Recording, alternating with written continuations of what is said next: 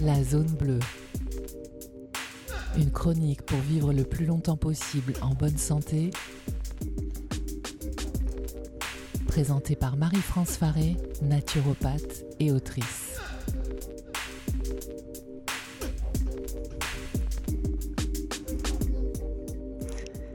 Bonjour Élise et bonjour à toutes et à tous et surtout bonne année. Hein, la santé avant tout. Alors je sais c'est assez classique comme vœu pour la nouvelle année donc je vais essayer d'être un peu plus original aujourd'hui dans cette chronique.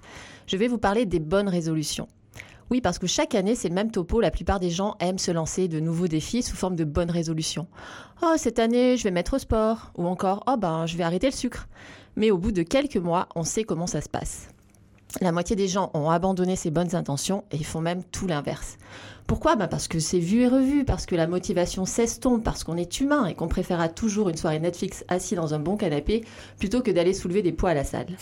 Pourtant, il suffirait que l'on s'inspire des zones bleues. Hein, si vous avez loupé ma première chronique, ce sont les zones dans le monde où l'on compte le plus euh, d'ultra centenaires au kilomètre carré.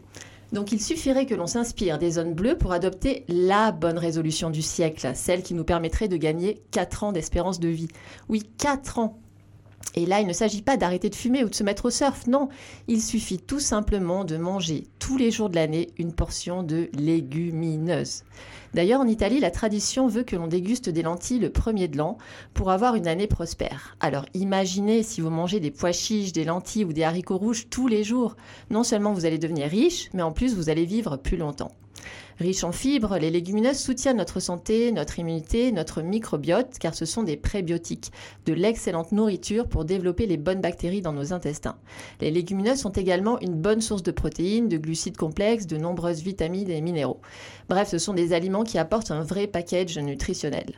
Et il existe de nombreux plats pour en consommer tous les jours en variant les menus. On pense à l'houmous, au chili sin aux dalles de lentilles corail, on peut même glisser des légumineuses dans nos soupes de légumes ou les manger à l'apéritif en guise de tartinade par exemple.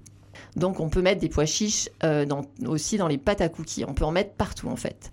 Alors bien sûr, certains d'entre vous vont nous dire Ah, mais les légumineuses, ça fait gonfler le ventre, ou encore oh, les pois chiches, ça donne des flatulences.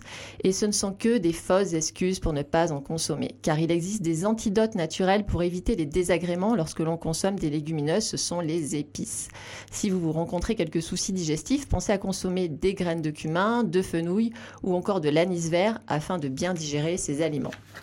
Enfin, n'oubliez pas de les faire tremper 12 heures avant de les consommer, car euh, cela va permettre de réduire le temps de cuisson, mais aussi cela va permettre de libérer l'acide phytique, un antinutriment qui part dans l'eau de trempage.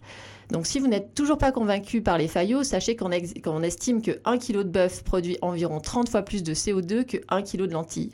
Bref, manger des légumineuses, ça permet de prendre soin de soi, de la planète, ça cale, c'est bon, c'est pas cher et c'est facile à cuisiner. Alors que se remettre au sport, ben, ça nous fait des courbatures et puis ça donne faim.